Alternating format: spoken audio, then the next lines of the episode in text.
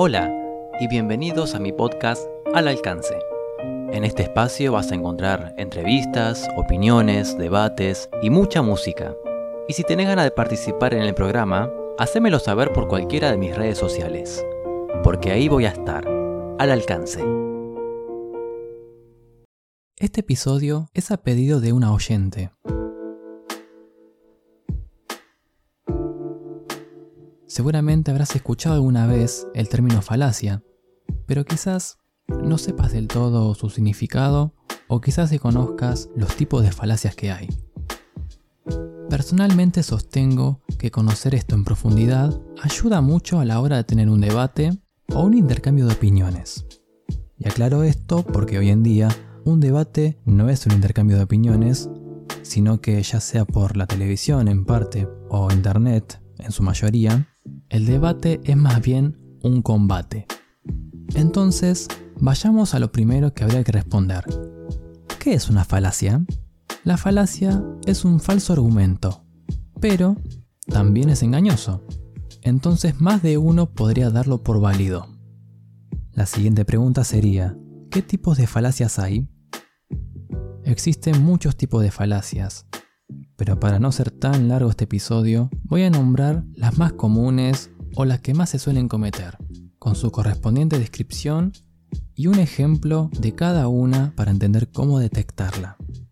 Así que vamos con los tipos de falacias. 1.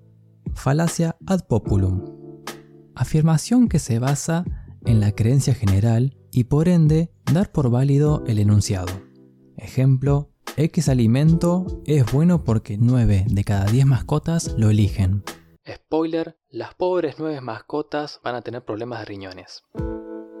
El error acá es dar por bueno, es decir, nutritivo, a algo que es elegido, supongamos que por el sabor.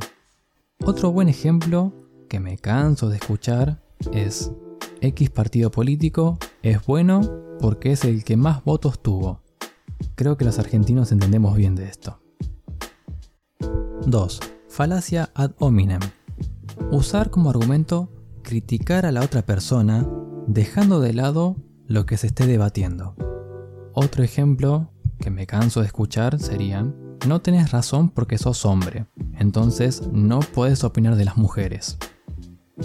Sería curioso llevar este argumento a todos los ámbitos. Entonces un padre no podría nunca decirle nada a su hijo porque... porque no es niño. 3. Falacia del francotirador. Esta es una de mis favoritas. Como un francotirador que primero dispara y luego elige blanco, la persona que la dice primero elige la conclusión y después conecta hechos aislados.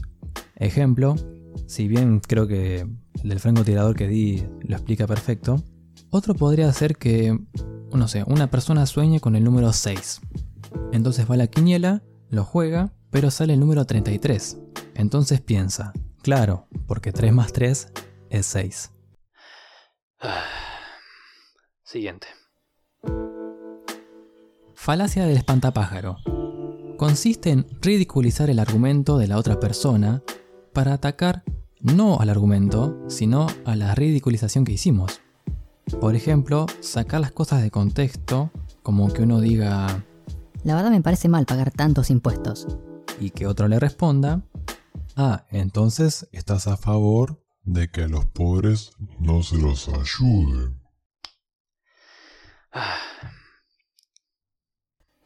5. Falacia de la autoridad. Dar por válido lo que se dijo solo porque lo dijo un experto en el tema. Ejemplo, la Tierra es plana porque hay un científico que lo dijo. 6. Falacia de falsa dicotomía. Suponer que solo hay dos opciones, o es A o es B.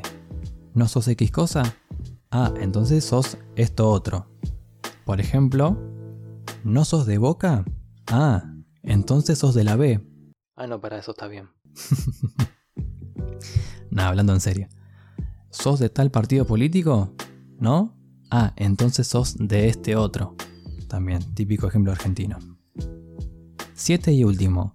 Falacia del tú también. Esta puede ser la más infantil de todas. como fulano hizo tal cosa, lo exime a uno de lo que hizo. Creo que el mejor ejemplo que se me ocurre es como cuando te retaba tu mamá y vos decías, ah, pero mi hermano no hizo tal cosa, o no sé, ah, pero mi hermano hizo esta otra cosa. Bien, con este conocimiento ya puedes tanto evitar cometer falacias como también puedes marcárselas a quien las diga. Cabe decir que hay muchos más tipos de falacias, pero estas son las que yo consideré por lo menos las más importantes o las más prácticas a la hora de debatir. Espero que te sean útiles.